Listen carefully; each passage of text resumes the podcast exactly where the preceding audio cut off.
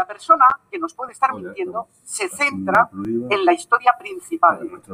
Imaginemos que una persona llega tarde a una cita o no aparece a la cita que había quedado con nosotros. Le preguntamos, es que se me ha estropeado el coche, es que no me arrancaba. Vale, y ahí se queda. Es muy raro que nos diga, por ejemplo,